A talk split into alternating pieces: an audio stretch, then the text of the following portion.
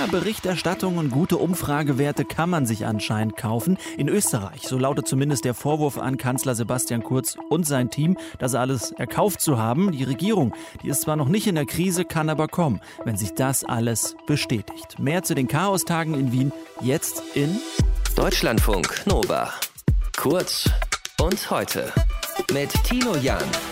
Ja, das sind heftige Vorwürfe, Untreue, Bestechung, mehr als 300.000 Euro Schaden und Menschen an der Nase herumgeführt. Diese Vorwürfe gegen den österreichischen Kanzler Sebastian Kurz gibt's gerade. Die Wirtschafts- und Korruptionsstaatsanwaltschaft hat gestern das Kanzleramt und die Zentrale der Regierungspartei ÖVP durchsucht, denn der Verdacht, Kurz und sein Team sollen sich wohlwollend Berichterstattung und gute Umfragewerte erkauft haben.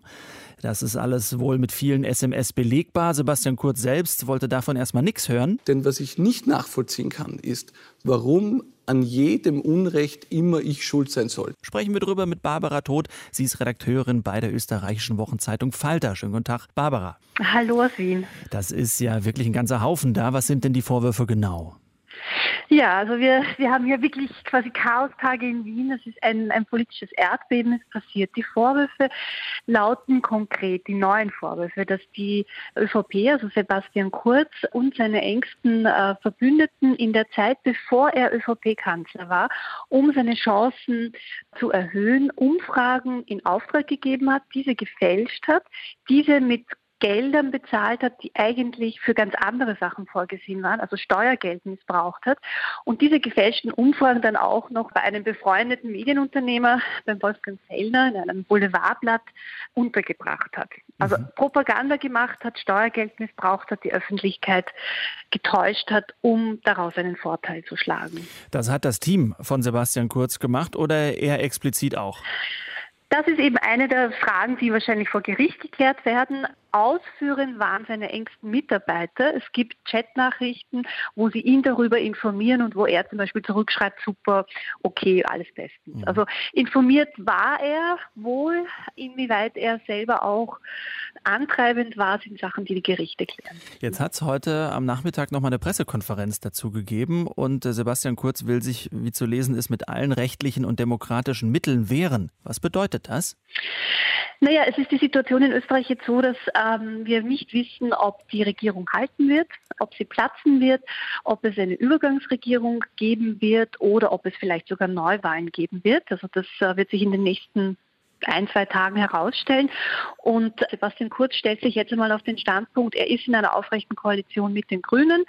Es muss für ihn die Unschuldsvermutung gelten, was natürlich logisch ist. Mhm. Und er wird nicht von sich aus zurücktreten, weil die Forderung gibt es natürlich von allen Seiten inzwischen an ihn. Mhm. Gibt es denn schon eine Reaktion von den Grünen? Die ÖVP regiert ja in Österreich mit den Grünen zusammen?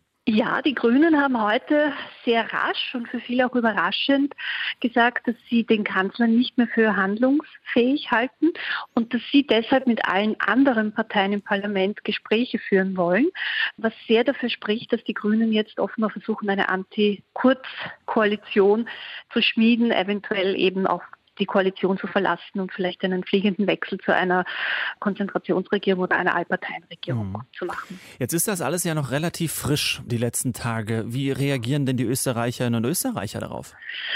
Naja, es ist gestern, gab es diese Hausdurchsuchungen und dann sind äh, diese neuen Vorwürfe bekannt geworden. Ich glaube, es ist noch ein bisschen zu früh, um, um zu sagen, wie die Menschen darauf reagieren, weil das muss sich auch mal alles setzen.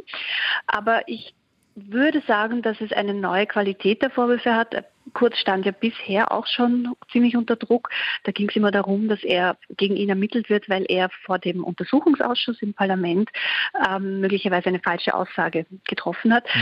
Aber das ist etwas, wo natürlich die Menschen dann sagen, mein Gott, da hat er sich versprochen, das hat er nicht klar formuliert. Mhm. Jetzt sind die Vorwürfe doch anders. Also da geht es wirklich darum, dass Steuergeld missbraucht wurde, dass Umfragen gefälscht wurden und das alles quasi zum besseren Bild äh, zu rücken. Und ich glaube, das piekt schon mehr an ihm als die Dinge davor. Einschätzung Barbara, von dir äh, zu guter Letzt, wie es weitergehen wird? Uh, puh, also jedenfalls wird es ruppig. Österreich wird nicht so schnell aus den Schlagzeilen kommen. Ich ähm, rechne nicht mit Neuwahlen, ich rechne mit einem hoffentlich ähm, möglichst geordneten Übergang in eine Regierung, die eine Regierung der sauberen Hände wird. Also quasi eine Manipolite, ähnlich wie in Italien, wo dann die mhm. Korruption und das, was zuletzt passiert ist, ordentlich aufgeklärt wird. Noch ist es keine, aber kann kommen. Regierungskrise in Österreich. Es gibt Korruptionsvorwürfe gegen Sebastian Kurz, den Kanzler und sein Team. Oder wie es Barbara Todt, Redakteurin bei der österreichischen Wochenzeitung Falter ausdrückt, Chaostage in Wien. Danke, Barbara. Gerne. Deutschlandfunk Nova. Kurz und heute.